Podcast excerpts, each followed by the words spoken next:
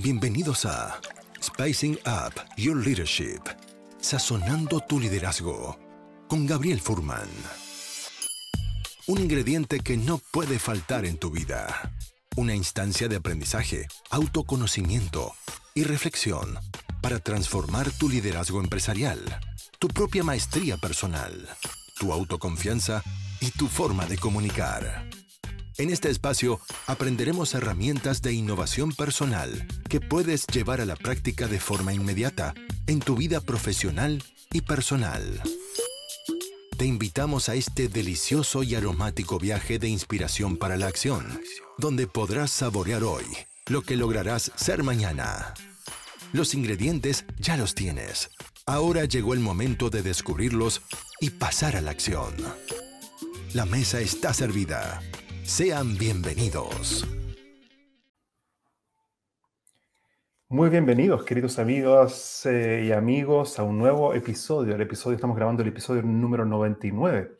Estamos grabando hoy día, martes 21 de diciembre, el episodio número 99 de este podcast, Sazonando tu liderazgo. El foco de este programa es entregar herramientas simples y pragmáticas para que puedas mejorar tu liderazgo dentro de tu lugar de trabajo. Hoy vamos a estar hablando con Manu Grandón acerca de un tema que me parece fascinante del cual soy ignorante, pero quiero aprender, que es el design thinking. Así que los invito a aprovechar este episodio para aprender sobre esta disciplina que entrega una forma creativa de colaborar y crear soluciones innovadoras.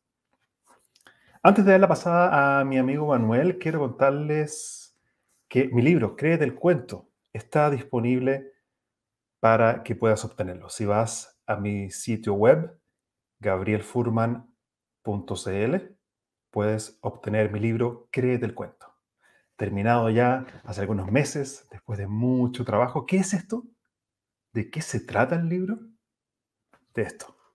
Es un método de tres pasos para gestionar tus miedos, accionar y lograr resultados sorprendentes. A través de un método muy simple y el corazón de mi propuesta en el libro es algo que yo uso día a día, que es el poder de la acción imperfecta. ¿Quieres saber más? Créete el cuento. Puedes conseguirlo en Los invito a suscribirse a mi canal de YouTube para que te lleguen todas las notificaciones cada vez que subo un video nuevo y también a mi podcast Sazonando tu liderazgo en Apple Podcast, en Spotify o sea donde sea que escuches podcast, ahí nos podrás encontrar. Manuel Grandón, bienvenido a Sazonando tu liderazgo. Gracias por estar tal? aquí. ¿Qué tal? ¿Qué tal? Gracias, Gabriel, por la invitación. Perdón, estoy muy contento, muy entusiasmado de la conversación que vamos a tener hoy día y con, y con todas las personas que están, están viéndonos hasta ahora. Muchas gracias por aceptar mi invitación y no solo eso, también por tu entusiasmo y quedé sorprendido cuando me contestaste ese mail en vez de escribirme, me mandaste un video por mail explicándome lo que era el design thinking y eso como que agarró mi atención, así que me encantó esa forma como diferente de conectar vía email. ¿Cómo te surgió eso, esa idea? Bueno, en realidad eh, es, el trabajo que uno hace día a día, haciendo talleres, ayudando personas, eh, eh, enfrentando distintos desafíos a los equipos de trabajo y el design thinking se trata de lo visual. Mientras más explicativo, mientras más visual, mientras todos los sentidos estén ahí estimulando, es mejor.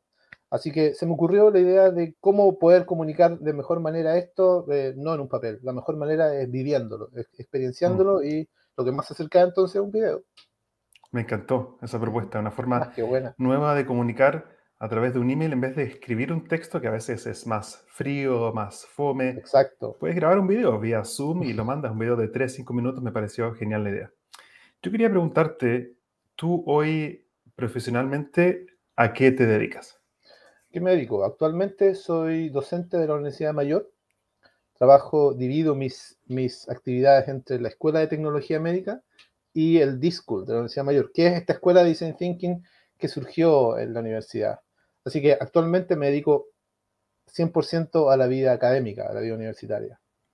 En Temuco, en Temuco. En Temuco. En Temuco. ya. Genial. Quería preguntarte, antes de entrar al design thinking, quería preguntarte cómo tú llegas en tu vida profesional a toparte con esta metodología. ¿Cómo llega el design thinking a tu vida o tú a ella? Sabes que me han preguntado harto, harto eso muchas veces. Eh, porque yo de formación de pregrado soy tecnólogo médico y mis, primeras, mis primeros pasos en el mundo profesional eh, fueron en el ámbito de la salud. Y eh, en ese ámbito de la salud donde empecé a, a, ver que la manera de abordar las necesidades de las personas era muy pragmático, era muy burocrático, era, era completamente desconectado con el mundo y las necesidades que tenían las personas. Y así me fui formando en el ámbito de gestión en salud. mientras me, fui formando, dentro de un módulo vi súper rápido que existía una metodología llamada Design Thinking, que tenía ciertos pasos, pero realmente eh, fue por encima, pero me llamó la atención por la forma de conectar con las personas que tenía. Luego, cuando entré al mundo académico, surgió la, posibilidad de poder entrar a la escuela de Design Thinking que creó la universidad. Me pareció algo muy interesante, me pareció algo muy disruptivo, muy innovador que una universidad preparara a profesionales para implementar esta mentalidad en una comunidad universitaria y en la sociedad. Entonces me, me inscribí en, para poder participar, para poder ser coach de, la metodología y aquí estoy, encantado y enamorado del design thinking. Ese, es como el, el de definir ahora. Gracias, gracias eh, por compartir esa historia. Vamos directamente entonces al design thinking para una persona que por primera vez escucha esto. ¿Cómo lo podrías explicar de forma simple? Mira, esto es como una metodología o un protocolo ágil, está dentro de las metodologías ágiles, que busca el abordaje de las complejidades de la vida, de los problemas complejos de la vida, porque para los problemas simples las soluciones son, son simples. Esto es para problemas complejos en, este entorno incierto, en este, este mundo, en este mundo tan eh, cambiante, tan dinámico, tan, tan realmente tan maravilloso, pero a la vez tan complejo. Entonces, es una metodología que busca abordar soluciones a problemas complejos utilizando la empatía, el trabajo en equipo, el espacio, lo visual eh, y fomentando una cultura creativa dentro de los equipos de trabajo. Yo cuando escucho las palabras design thinking veo dos palabras ahí, ¿cierto? Que está diseño y está thinking que es pensamiento o pensar. ¿Por qué esta metodología o cómo se conecta con el, con el diseño primero? Bueno, esta, metodología, para ser justo, eh, surgió eh, en la escuela de diseño, principalmente en Stanford, de la Universidad de Stanford, eh, para poder sincronizar o hacer coincidir los problemas de la, de la vida cotidiana con la forma de pensar de los diseñadores, con la forma en que los diseñadores abordan las problemáticas de diseño. Entonces surgió como una manera de conectar estas, problemáticas cotidianas de todo el mundo. ¿Qué pasa? ¿Qué pasaría si nosotros, tal cual como diseñamos un producto, tal cual como diseñamos un, servicio, podríamos enfocar esta mentalidad o esta forma de resolver en los problemas cotidianos de las personas, en la multiplicidad de complejidades y la multiplicidad de personas, de personalidades, de saberes, de culturas distintas que existen. Si, si pudiésemos bajar a, si nos pudieras dar un ejemplo concreto, ¿cómo se vive un proceso de justamente design thinking? Un ejemplo concreto. Sí, sí. Mira, el, design thinking es una metodología que tiene una parte que es una metodología. Mm. Es, una, es un mindset, Es, una mentalidad, es una mentalidad que se sirve de una metodología. Y esta metodología tiene distintas fases. básicamente son la, primera fase del, proceso eh, se basa en comprender y empatizar con las personas, con las personas que realmente tienen una necesidad. Y eh, a raíz de eso eh, han surgido múltiples ejemplos. con, este conectar con las personas que tienen una necesidad. Por ejemplo, existe uno de los que más me gusta a mí, es el, es el ejemplo de Socket, que es una, que es una, innovación que surgió por una investigadora eh, que es nigeriana americana, que ella en su estudiaba en Estados Unidos y voló ¿cierto? A, su país de origen, a Nigeria, a una fiesta a, visitar cómo era su país, a su aldea. Y se dio cuenta que en esa aldea eh, estaban en la fiesta y dicen, ya, vamos a tener que eh, cortar la fiesta porque en cinco minutos más eh, se corta la luz. Entonces ella como, con su mentalidad como americana, gringa, ¿cierto? Decía, pero ¿cómo se corta la luz? ¿Qué, es esto de que se corta la luz? ¿Cómo, es esto? Y claro, ¿esto será aquí? ¿No? Efectivamente, ¿será algo de hoy día? Ah, se va a cortar la luz hoy día, se va a cortar la energía hoy día. No, se corta la luz a esta hora todos los días, no tenemos electricidad. ¿Y cómo lo hacen los niños? ¿Cómo estudian? ¿Cómo, cómo lo hacen para leer en la noche? No, no tienen, con, con vela, ¿cómo, cómo, cómo se puede? Entonces, al, al sumergirse en la comunidad, se dio cuenta que había, aparte de estudiar, los niños tenían otra actividad fundamental que era jugar al fútbol, que era jugar a la pelota. Sabes que eso es universal. Y, se dio cuenta de que los chicos pateaban el, balón con, mucha energía. Entonces dijo, ante este reto de que no tenemos luz y que necesitamos esta luz, pero no tenemos cómo, ¿por qué no aprovechar la energía de los chicos que patean el balón para poder producir energía eléctrica.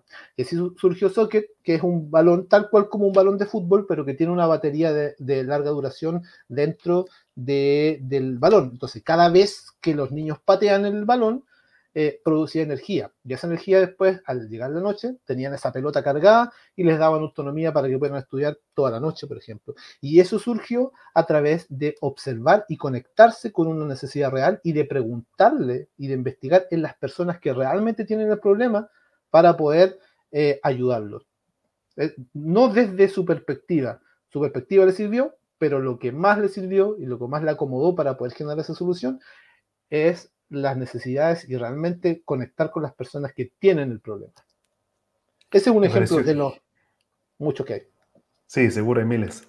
Me pareció genial el ejemplo. Entonces, a través del movimiento que creaban los niños pateando el balón, eso de alguna forma cargaba ese objeto y en la noche entonces lo podían usar como luz. Exactamente, exactamente. Y eso observando y conectando con las personas. Ahí lo descubrió. Está genial eso porque pone el foco, como dijiste tú, en cuál es la vida de esta gente, qué es lo que hacen, cuál es el problema que tienen y qué es lo que hacen. Y más que dando un consejo experto, intenta sumergirse en la cultura de este sistema humano y de ahí surge la solución, por lo que estoy entendiendo. Exacto, eso es, se trata de sumergirse, se trata de conectar con quienes tienen la necesidad para entender cómo piensan, cómo sienten. Nosotros nos, nos gusta harto hablar del sentimiento, de explorar las emociones de las personas, porque de las emociones de las personas surgen las ideas creativas, ¿ah? pero surgen a partir de ello. Entonces es una metodología que nos conecta mucho con la humildad ¿Por qué nos conecta mucho con la humildad? Porque no, no se basa en opiniones de expertos. Tomamos en cuenta en ciertas fases del, proceso de diseño, se toma en cuenta el pensamiento experto o el, conocimiento experto que existe, pero eh, los verdaderos expertos son las personas. Por eso digo yo que se nos conecta mucho con la humildad, porque mm. en equipo se toman, en, las decisiones se toman en equipo tomando en cuenta los puntos de vista de todas las personas que participan del proceso creativo. Así que esto es, es así, es un proceso hermoso, realmente un proceso hermoso. Es tan genial eso, ese concepto y yo también lo, lo, veo mucho entrenando a coaches personales. Yo tengo un programa de formación en coaching profesional donde también formo a coaches y líderes. Y el coaching también de alguna forma parte del mindset o de la filosofía que es el cliente el que tiene los recursos. Es el cliente el que por sí mismo, a través de un proceso reflexivo, puede llegar a descubrir las respuestas que necesita por sí mismo para avanzar hacia los objetivos que se ha planteado. Y en ese, en ese sentido creo que conecta muy bien con, con esta metodología y con el mindset también del design thinking. Yo me acuerdo que conversando también eh, por WhatsApp y también en el post que hice para promocionar este evento, hablaste que, que cuando tenemos un problema, no necesariamente lo más efectivo es buscar una solución. ¿Cuál es el enfoque del design thinking en eso? Bueno, el enfoque del design thinking es centrarse, el poner el foco en las personas, como te lo dije. Mm. De hecho, el, design thinking también se conoce como human-centered design. Mm. Entonces, eh, el, diseño centrado en las personas. Entonces, el enfoque que nosotros le damos es, un enfoque empático. Es decir, pero no es una, es una empatía verdadera.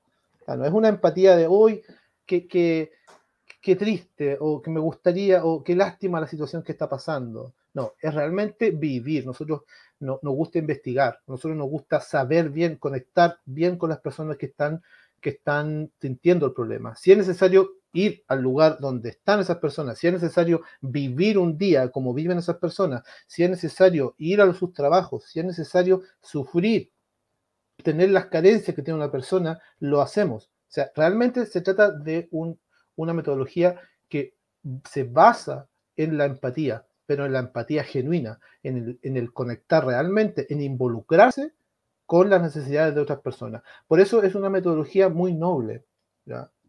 porque saca lo mejor de nosotros. ¿ya? Aquellos que estén dispuestos realmente a pensar en cómo solucionar un problema desde la perspectiva de las personas son los que podrían conectar mejor con esta forma de pensar. ¿ya?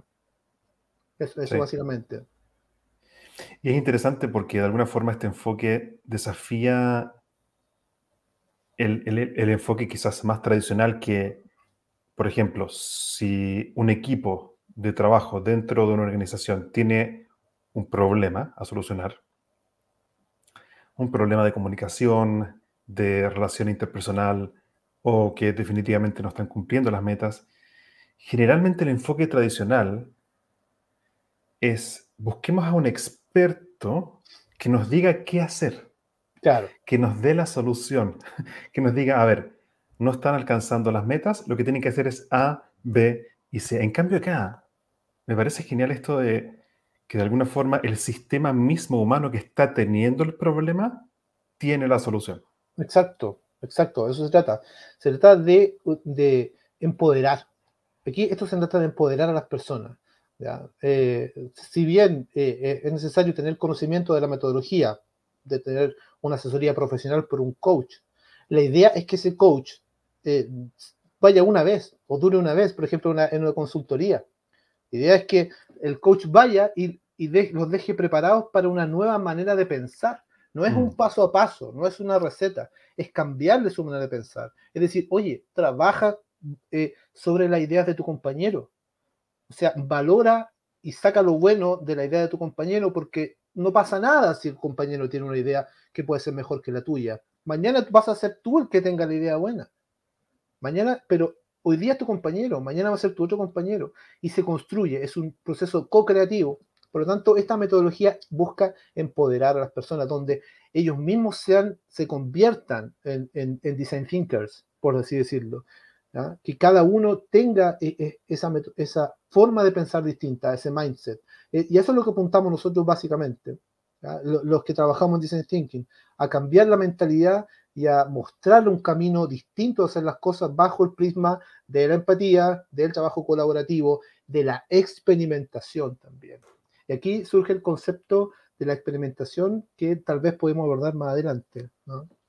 Sí, justamente quería entrar, quería entrar en eso antes quizás de entrar específicamente en la experimentación que me parece interesante, es, en resumen entonces, ¿cuál es la metodología clásica de un proceso de design thinking? Perfecto.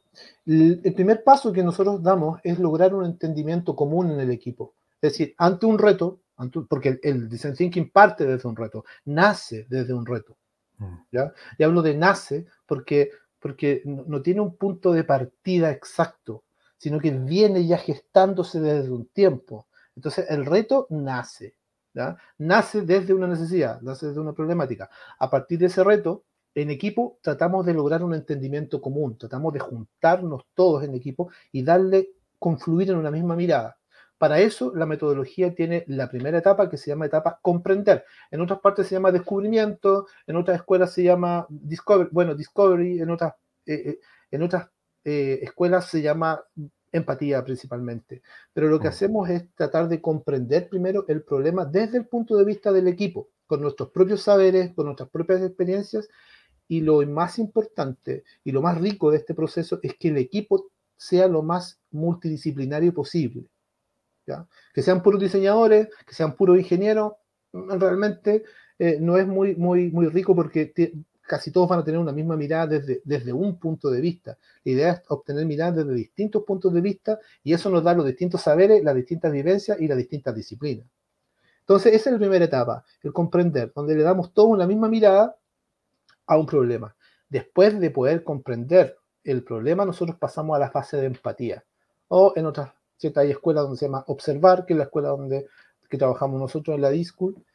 Em, pero es la fase donde nosotros conectamos, donde nosotros nos enganchamos con el problema. Vamos donde los usuarios, vemos quiénes son, vemos cómo, cómo hablan, cómo sienten, cómo viven, cuáles son sus experiencias para poder comprender realmente de dónde surge esa necesidad y cuál es la necesidad, porque el reto nos puede plantear una problemática y la necesidad puede estar subyacente. Entonces lo que nosotros buscamos es esa, esa cosa escondida. Nosotros lo llamamos el golden nugget, ¿no? La, mm. pepita de oro que está ahí, escondida. Y, y, cuando tenemos esa revelación, pasamos a la siguiente etapa, que es la definición, o una definición de un punto de vista, pero ya desde, no desde, desde la mirada del equipo solamente, sino que desde la mirada del equipo, pero centrado en la persona, centrado en el que tiene la necesidad. Estas tres etapas, la etapa de comprender, la etapa de observar y la etapa de punto de vista, nosotros le llamamos el espacio del problema, porque todavía no hemos entrado a la solución, solamente mm. estamos analizando el problema. ¿ya? Y para eso utilizamos estilos, hay etapas que eh, utilizan estilos de pensamiento divergente, que a nosotros nos gusta mucho esto. ¿eh? El estilo de pensamiento divergente, el volar, el empezar a, dar ideas y a dar conceptos que pueden ser, incluso pueden parecer irreales en algún momento. Pero luego utilizamos un estilo de pensamiento convergente, que es el que nos hace eh, reunir, ¿cierto? Concretar, sintetizar lo que, lo que nosotros estamos viendo. Ese es el espacio del problema solamente. Luego vamos al espacio de la solución, donde empezamos con la etapa de idear, donde aquí el objetivo es ya con el punto de vista definido, crear una multiplicidad, un sinfín de ideas posibles para el, punto de vista detectado o la necesidad detectada en el punto de vista. Y para eso nosotros tenemos distintas técnicas de ideación, pasando por el típico brainstorming, eh, utilizando ideas, eh, formas disruptivas de ideación como el scamper o la flor de loto. Tenemos un, un, sinfín de herramientas, un toolkit que nos sirve para poder sacar lo mejor que tienen las personas dentro de su creatividad, para estimular la creatividad y para estimular la confianza creativa. Por eso yo hablaba del empoderamiento, porque el empoderar a las personas habla de la confianza creativa. Y a nosotros nos gusta esto porque la idea es que todos puedan aportar y que todos se sientan creativos, porque todos somos creativos. Unos tal vez más que otros, unos han entrenado más su creatividad que otros, pero todos tenemos esa capacidad. Luego, después de la etapa de ideación, pasamos a prototipar a prototipar esta idea, que puede ser un producto, un proceso, una experiencia, un servicio, lo que sea, lo que estemos prototipando, lo que sea nuestra idea, la prototipamos porque nuestra idea es volver a testear este prototipo con una de las personas, con las personas que tienen esta necesidad. ¿Para qué? Para poder iterar, es decir, para poder mejorar nuestro prototipo en base a lo que las personas dicen. O sea, esto de que esto es al gusto del cliente, literal. Esto es a gusto del cliente, no al gusto mío. Eso básicamente, a grandes rasgos, es el proceso completo de Design Thinking con las seis fases que nosotros ocupamos en, nuestra metodología.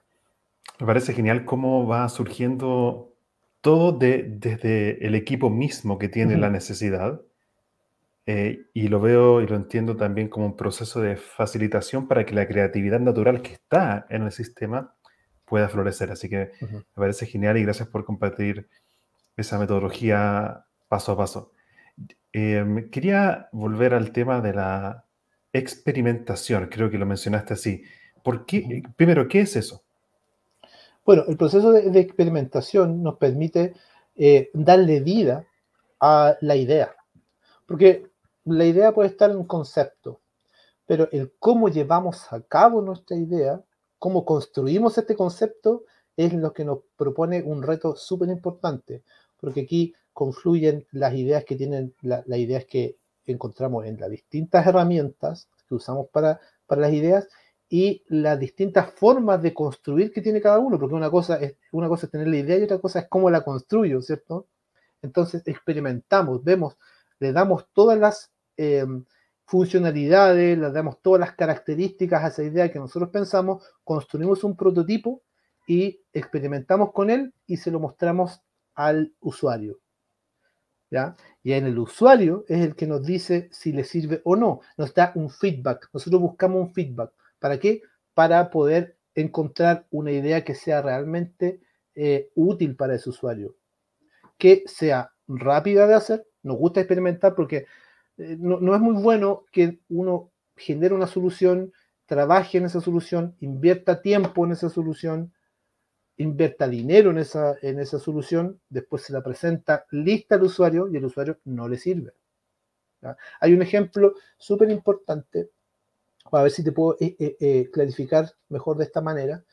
Existía un, un diseñador muy importante que creó un diseño de una máquina de escáner por resonancia magnética.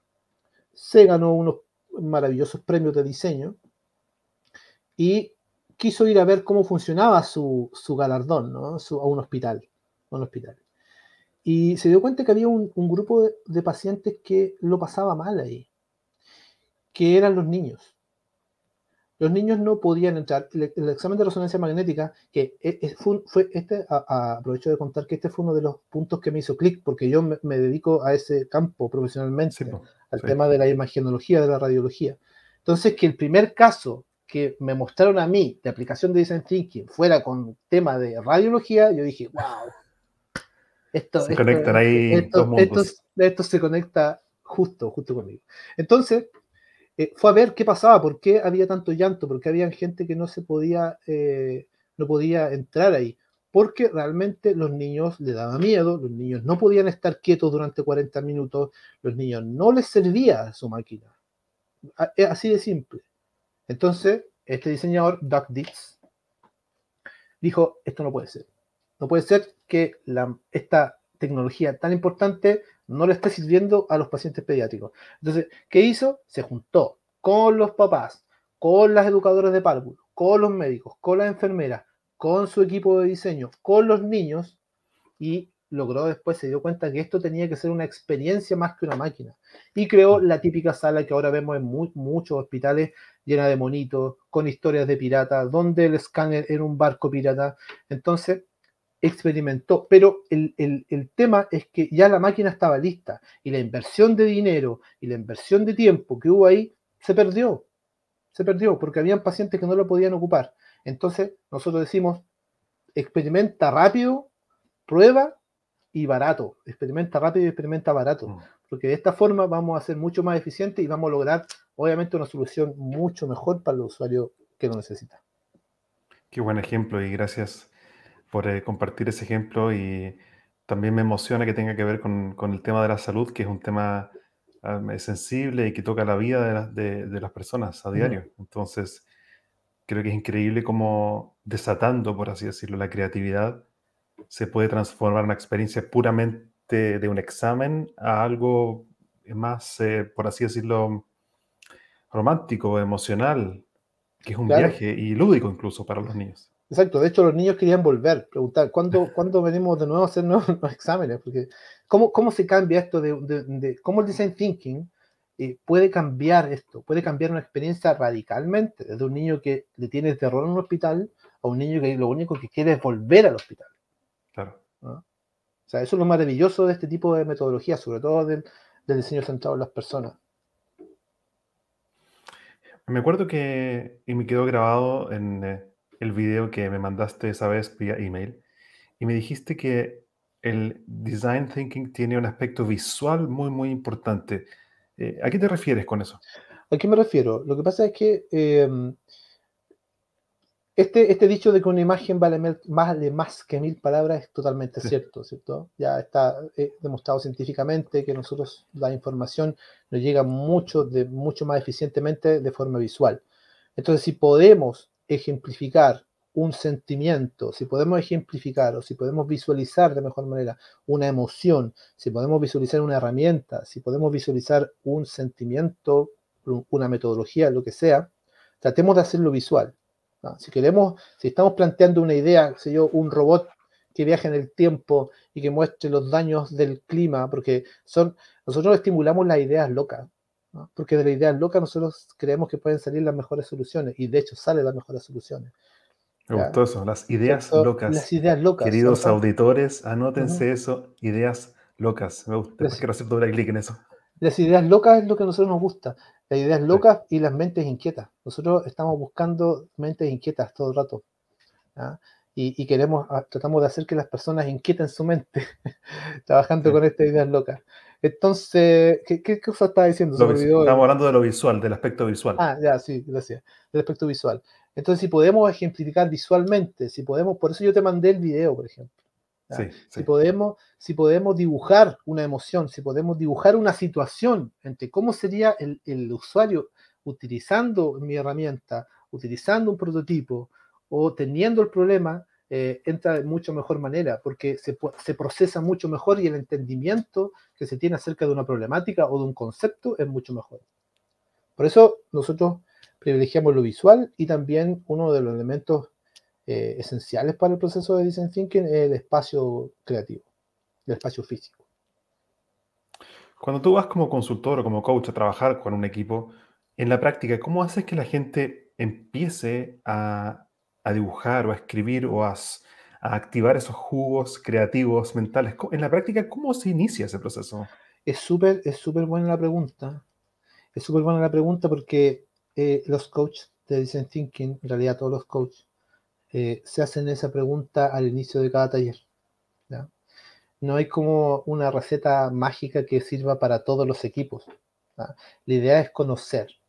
Lo que utilizamos nosotros o, eh, es conocer quién es el equipo al cual yo voy a trabajar, con qué personas yo me voy a conocer, cómo me voy a relacionar, cuáles son sus profesiones, cuáles son sus preferencias.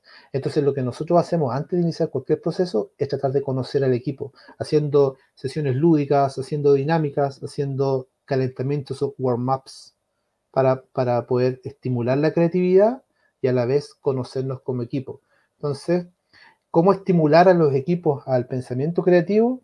Primero, investigando quiénes son, cuáles son sus gustos, quiénes son sus preferencias, y a partir de eso nos formamos una imagen del grupo y utilizamos distintas técnicas para poder eh, co-crear entre todos.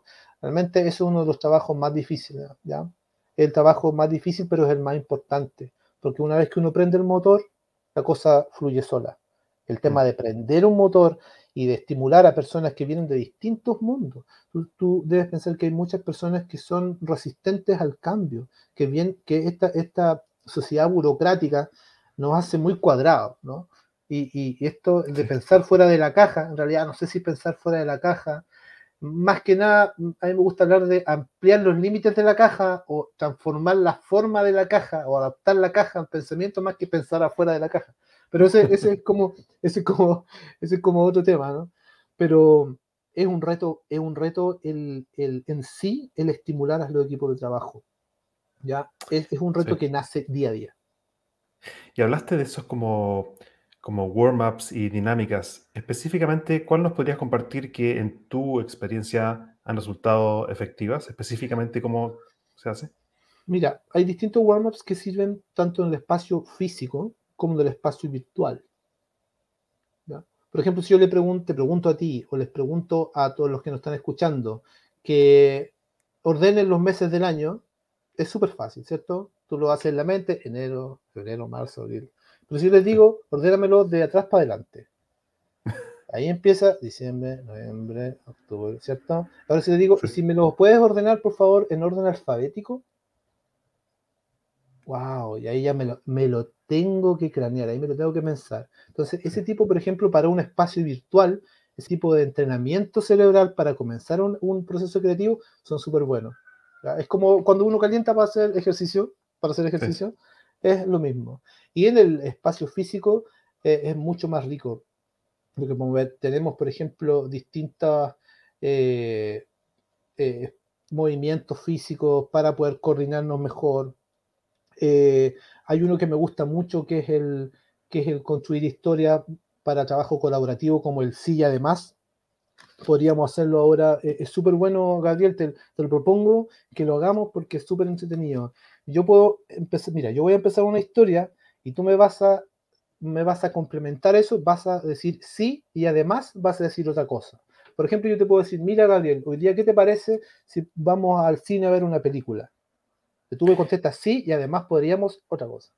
Ya, me encantó. A ver, probemos. ¿Qué te parece, Gabriel, si hoy día vamos a jugar a la pelota? Sí, me parece. Y después de eso, definitivamente voy a necesitar tomar una coca cero. Sí, además de tomar una coca cero, podríamos eh, ir a ver una película después. Sí, y yo creo que además de eso, podríamos conversar a través de acerca de design thinking y me gustaría aprender más de eso. Sí, y además podríamos hacer un podcast de esa conversación. Por ejemplo, y, ahí los equipos, em, eh, la idea es de ese warm-up específico es estimular la, la co-construcción y de construir ideas a partir de ideas de otros de cuenta el sí y además, pero no para no decir porque porque hay algunas conversaciones donde mm, sabes que no estoy de acuerdo contigo, no me gusta tu idea. Eso no es muy bueno para la co-construcción. En vez de decir mm. sí, tu idea la podríamos, incluso, sabes que yo te había, lo había pensado de otra forma y podríamos complementar nuestra idea, por ejemplo. Entonces, la reemplazar el sí, pero por un sí y. y. Exactamente, Es, de eso se trata. Y así existen muchas otras dinámicas para los distintos objetivos y las distintas fases del proceso. Y em, mencionaste también un, que ustedes usan como un toolkit. Me imagino que esta es una de las, de las herramientas que acabaste de mencionar. ¿Qué otras herramientas específicas, prácticas, conoces que te han sido útiles en un contexto digital, online, para equipos que trabajan de forma online?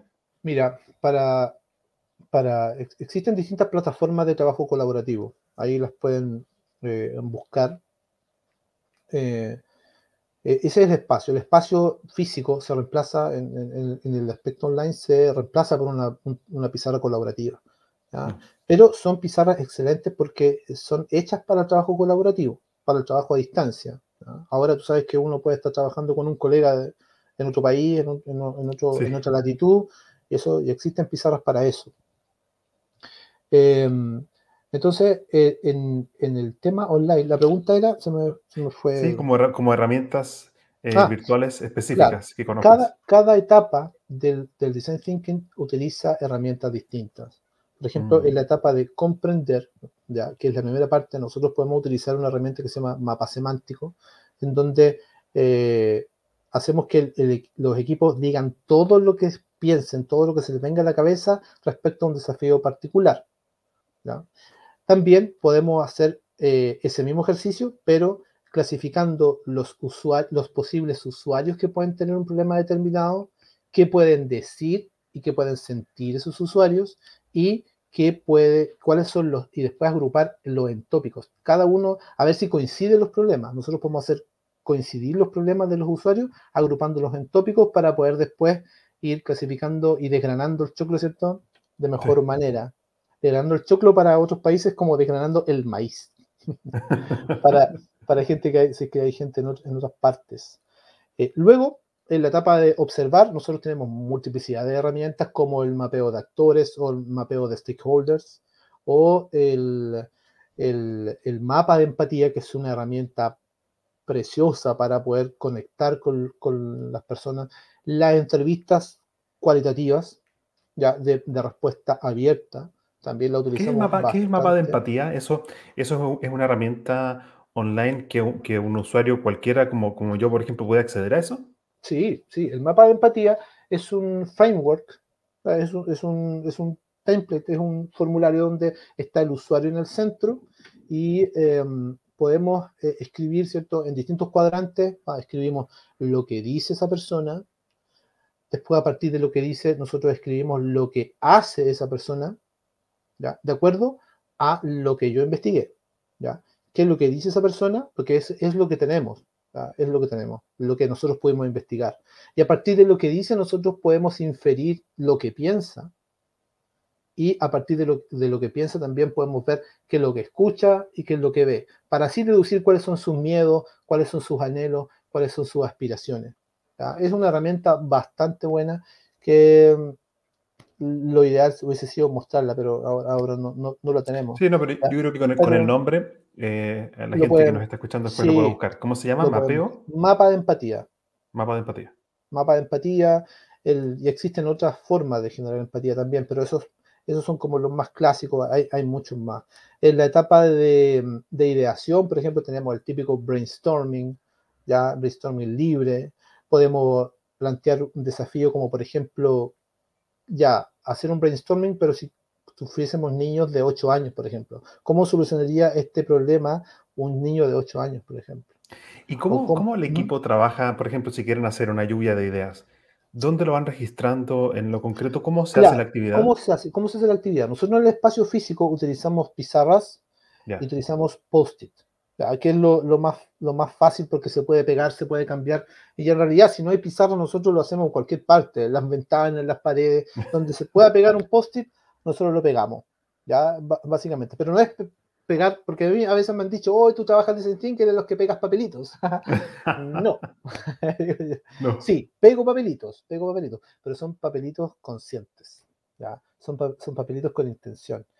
Y el, el, espacio, el espacio de Sentinking eh, tiene que constar de una mesa de trabajo, tiene que constar con materiales, con materiales para prototipar, con post-it, con plumones, con pizarras, y el espacio colaborativo lo más cómodo posible. Nosotros no trabajamos en oficinas, en oficinas clásicas con un escritorio sentado en un computador. A nosotros nos gusta pararnos, movernos, porque a veces la creatividad surge de una caminata, ¿ya? de una conversación, conversar entre nosotros. Colocando lo más cómodos posibles para que, ven, para que surja la creatividad.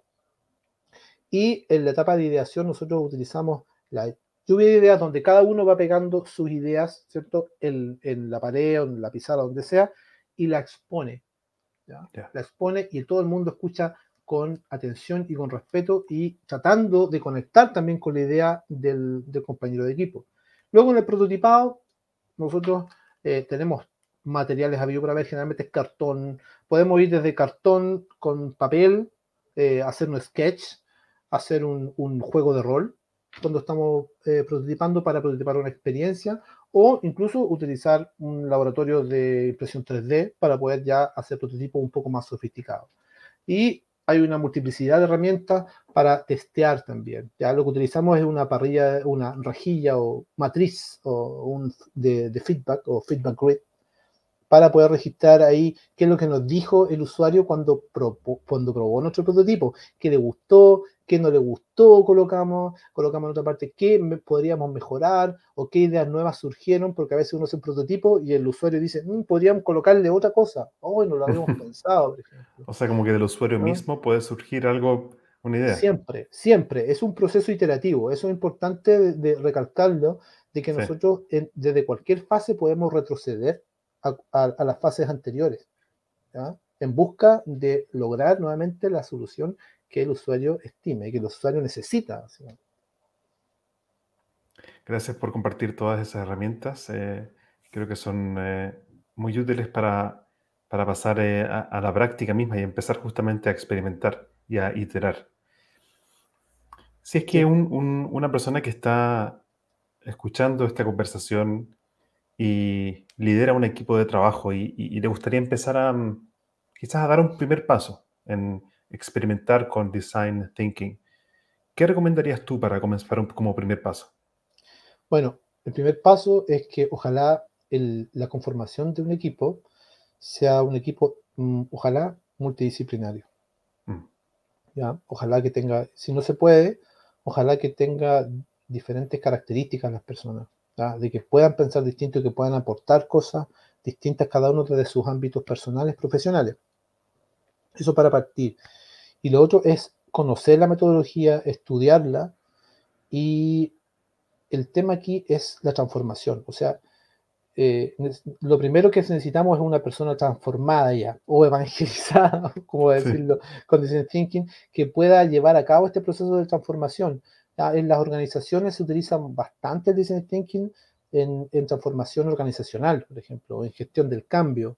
También se utiliza bastante el design thinking porque, como, como te digo, se trata de una mentalidad completamente nueva que es alejada de los egos personales.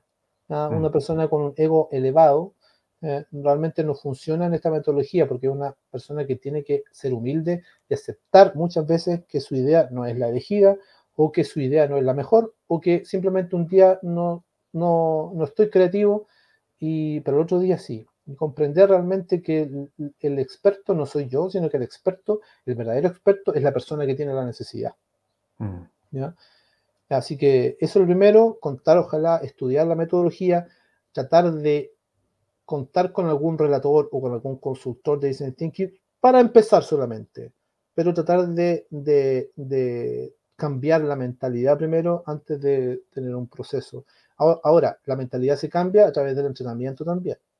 Así que lo primero sería tener una persona que sepa design thinking para después que el equipo ya se vaya solito. Genial. Manuel, yo quería mm, eh, ir cerrando esta conversación, primero agradeciéndote por tu tiempo. Oh, qué rápido, qué rápido pasó. Sí, pasó, muy rápido. sé que es un tema muy amplio y que podríamos estar horas conversando. Hemos hablado el, el 1% de lo que es Design Thinking, pero... Seguro, seguro hay mucho más y eso puede dar para otro episodio pero buenísimo, en el futuro, seguro que sí. Quería agradecerte por tu tiempo, por compartir estas ideas básicas para recién empezar a probar algo que es mucho más grande, por supuesto. Y quería preguntarte, la gente que nos está escuchando, si quiere conectar contigo y saber más de, tu trabajo, ¿cómo puede hacerlo? Puede, puede mm, ver mi perfil de LinkedIn, ¿ah? Manuel Grandón Espinosa. Pueden buscar ahí el LinkedIn o enviarme un correo, ¿cierto? A manugrandon.gmail.com y ahí podemos empezar una conversación y después empezamos a, a, ver qué podemos hacer para eh, poder llevar el design thinking. La idea de nosotros, a nosotros nos gustaría, ojalá que todo el mundo supiera design thinking. Ah, aquí nosotros no nos guardamos ni un conocimiento. ¿ya? Todos los mm. conocimientos, todo el conocimiento se comparte y de hecho la idea de estar en este, en este programa contigo, en el podcast también, es que la gente se entusiasme por conocer esta metodología. Realmente es una metodología transformadora eh, que hace que las personas se empoderen a través de la confianza creativa. Buscamos la transformación de las personas y a través de la empatía. Y eso eh, creemos firmemente que metodologías como esta van en camino de lograr una, mejor sociedad. Así que Manuel Grandón Espinosa, LinkedIn y mm, el correo manugrandon.gmail.com. Mm. Gracias, aprecio tu tiempo y todo lo que has compartido con nosotros y eh, quedé muy entusiasmado también para seguir aprendiendo de esto. Sé que es un porcentaje muy pequeño de todo lo que hay detrás de esta metodología y tu experiencia, pero es un primer, un primer paso, por lo menos, que dimos. Sí, sí, agradecido completamente. Agradecido yo completamente eh, a nombre mío, también a nombre de, la Discool, igual. Eh, como representante, eh, me siento muy, muy orgulloso y muy contento de, de, estar aquí participando contigo. Manuel, muchas gracias entonces y seguimos en contacto para seguir aprendiendo. Que estén muy bien. Muchas gracias. Saludos a todos. Chao, chao. Chao. Queridos, muchas gracias por haber llegado hasta el final del episodio de hoy de Sazonando tu liderazgo.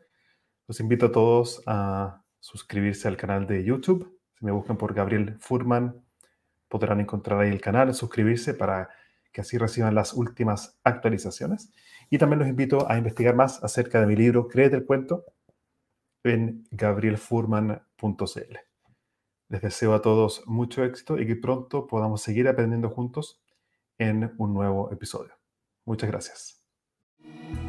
Hasta aquí llegamos por hoy con otro capítulo de Spicing Up Your Leadership, sazonando tu liderazgo con Gabriel Furman. Encuentra más material sobre este y otros temas en nuestras redes sociales, en LinkedIn y Facebook como Gabriel Furman. Nos reencontramos en nuestro próximo capítulo para descubrir más herramientas de innovación personal que te servirán en tu vida profesional y personal. Esta cocina siempre está abierta para ti y para todos aquellos que quieran compartir su inspiración para la acción. Hasta la próxima.